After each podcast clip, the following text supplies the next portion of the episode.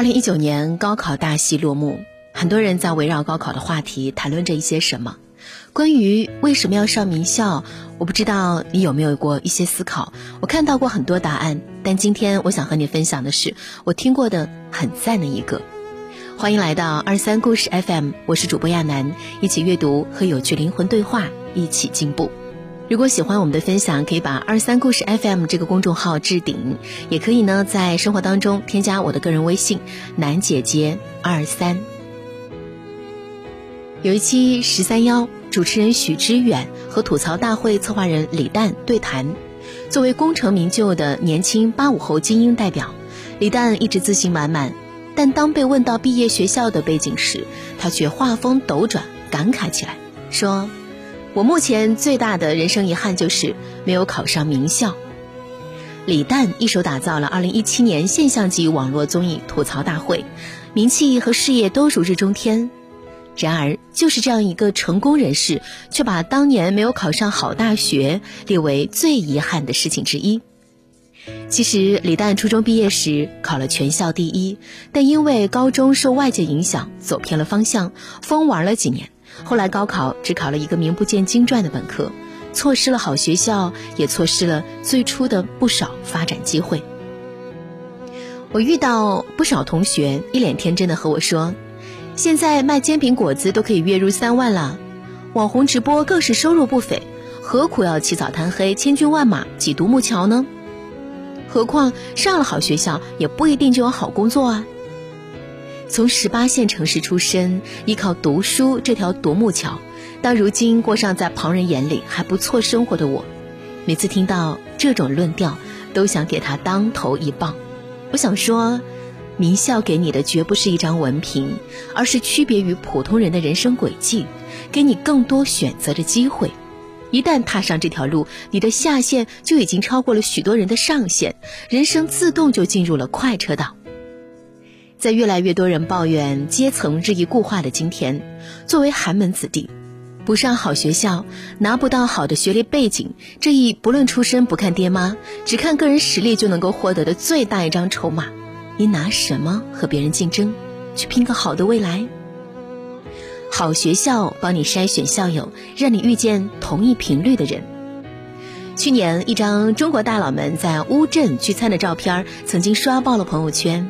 十六位中国互联网界最有权势的大佬富豪们，清一色毕业于国内知名大学，其中包括刘强东在内，还有好几位是当年的高考状元。看到这张照片，有人调侃，自己挤不到这张餐桌，不单单只是钱不够，而是少了一张名校毕业证书。二零一六年。国际金融报的记者对中国 A 股五百名上市公司高管的教育程度做了分析调查，最后发现高管们百分之八十四拥有高学历，一半毕业于九八五学校。薪酬前十位的董事长，其中有八位都毕业于重点本科院校。优质的教育资源是稀缺的，全世界都一样。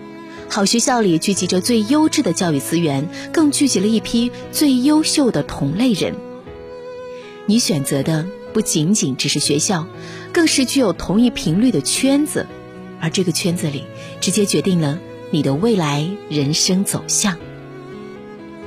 朋友的女儿 Candy 刚刚拿到了悉尼名牌大学法律专业的录取通知书，她就读的高中呢是一所知名的女校，培养出了多位澳洲政商界杰出名人。我问她，上好学校最大的收获是什么？她答道。是不用担心找不到志同道合的朋友。Candy 是一位喜欢读书、钻研的女孩子。以前她在普通学校里，因为爱读书，不喜欢出去玩，和周围的同学们有距离。为了迎合周围同学的兴趣，Candy 不得不强迫自己去玩不喜欢的游戏，去了解并且不感兴趣的明星、歌手和电视节目，这样才能够参与进集体的话题当中。在那个环境里，她觉得不快乐，找不到自己的位置。后来，他考进了这所学校风气极好的女校里，同学们呢都有共同的志向，以学习为荣。他如鱼得水，再也不用担心自己是格格不入的怪胎。中间，他也曾经尝试和原来的那些旧友们结伴出门玩过，但他发现他们之间真的已经没有了共同话题。他们谈的都是怎么化妆，怎么样才能够使假身份去弄到酒喝，以及怎么样去交男朋友。而我感兴趣的是，怎么样学好拉丁语，以后上大学是去美国还是留在澳洲？荀子中说：“居处而处，居月而月，居下而下，是非天性也，即迷使然也。”把一个人放到什么样的环境当中，他的习性就会自然跟着环境改变。对于三观正在养成的学生来说，如果周围都是混日子的同龄人，他出于模仿欲和本能的安全感，就会自动降低对自己的要求，去努力的合群，迎合周围人的价值标准。同龄人对他们的影响力远远超过父母的耳提面命和提醒唠叨。所以说。选对了学校，就是在人生这个真实残酷的战场上选对了你的战友，有了他们的神助攻，你不用担心被人拖后腿，奋斗之路才能够走得更轻松。好学校也攀比，但比的是学习力。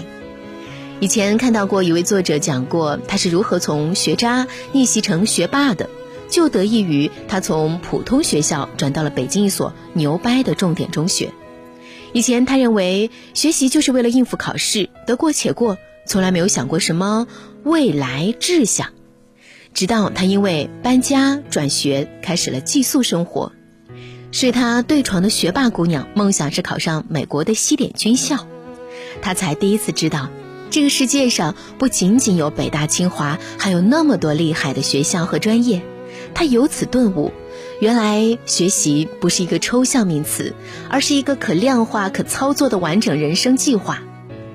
同学告诉他，西点军校除了培养出美国最多的将军，还培养出了世界财富五百强中的一千多名历届董事长，管理精英比例之高，全美任何一所高学院都无法比拟。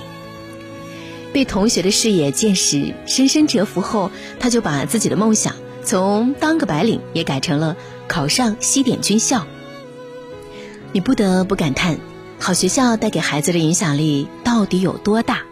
好学校的同学之间也会攀比，但攀比的不是你穿的是什么牌子的鞋、什么牌子的衣服，你爸妈有多少钱，而是学习能力和发展潜力。在周围环境的影响下，孩子们能够最大程度的不断突破极限，点燃自己的小宇宙。后来，尽管这位姑娘并没有真正去报考西点，但是她在同学的带动下博览群书，整天泡在图书馆里，还为了军校的体能要求非常努力的锻炼身体，每天跑一千两百米，跳几百阶的台阶，又因为设定了留学的梦想，特别努力的学习英语。初一刚入校时，她曾经是班里英文最差的学生，到高一的时候，英文统考她已经考到了全区第一。现在他们班的大部分同学，要么是考上了北大、清华，要么是直接拿到了美国名校的 offer，毕业后都混得风生水起。现在回到我们的标题，我们为什么要挤破头皮进名校？名校并不能够保证我们毕业后自动获得高薪职位，也不能够确保我们从此就会人生开挂、所向披靡，但是。普通人进到名校里，收获最大的是能够在周围环境的影响下重塑自己的精神内核，包括一个人的气质、思维方式与眼界格局。思维影响行为，眼界决定格局。名校从内到外的高标准，能够提升一个人的精神内核，帮助他养成自律、自省、拼搏、勇敢的精神，更能够建立周围的圈子和人脉。升级整个人生格局，所以说，名校教给你的不仅仅只是谋生本事，而是有能力选择和创造自己的生活。与优秀的人为伍，你会变得更优秀。好学校给你学历，更能够给你受益一辈子的经历。朋友 Jess 的儿子小 C，高中就读于悉尼一所顶级的私立男校。校风优良，好几任澳洲总统都是在这里毕业的。小 C 去年在高考中获得了全科以及英文单科双料状元第一名的好成绩。他呢给我讲了这样一个故事：在学校时，他除了学习成绩好，也很喜欢辩论。初三的时候呢，他被选入了学校的辩论队，但是队里有许多高年级的同学，人才济济，他得不到重视。比赛的时候，常常被放在备选的名单当中。小 C 很郁闷。很快呢，他发现这样干等机会是不会主动来找他的。于是，他便联合同年级的几位同学，自己另组了一个辩论队，去和校长申请项目资金支持。他的父母知道这个想法后，虽然没有拦着小 C，但还是替他捏了一把汗，担心他如此挑战权威会不会引起学校的反感。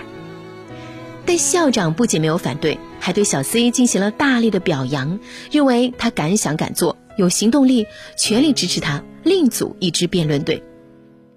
在这种氛围的熏陶下，本来就精力充沛、兴趣爱好广泛的小 C 成长得非常快。他除了兼顾学习，也一直在学生会担任要职。高考结束后的假期，小 C 报名去了国际上享有很高声誉的悉尼文化艺术节做志愿者。本来他只是很想参与体验一把，但是两天的活动做下来，他就被艺术节的高层管理者看中。被指定为小组负责人，管理好几十名来自全世界各地的志愿者。若只论年龄和资历，他几乎是最年轻的一位，但能被委以重任，就是因为他在学校里锻炼出来的执行力与领导力。好学校对一个人的锻造，不只是局限于在校期的那短短几年，它给予你的圈子、资源、见识和格局，会终生受用。柳青说过：“人生的道路虽然漫长，但紧要处的常常只有几步。同样是成年人，有的人越过越精彩，有的人越来越找不着北，甚至走下坡路。这其中的分别，往往就是那紧要的一两步起到了作用。虽然我们都知道，人生是一趟马拉松，起点呢决定不了终点。”但往往最关键的那几年，就足以定义你的人生。好啦，今天的分享就陪你到这儿。我是亚楠，如果喜欢，可以把这篇文章转发到你的朋友圈。还有一件事情，很抱歉要向各位来通知一下，因为六幺八呢是电商大促的活动，我们和电商合作的礼物推送呢会后延到六月二十号来公布。谢谢大家继续的支持，我是亚楠。生活当中可以添加我的个人微信，有更多互动。楠姐姐二三，今晚就是这样喽，拜拜。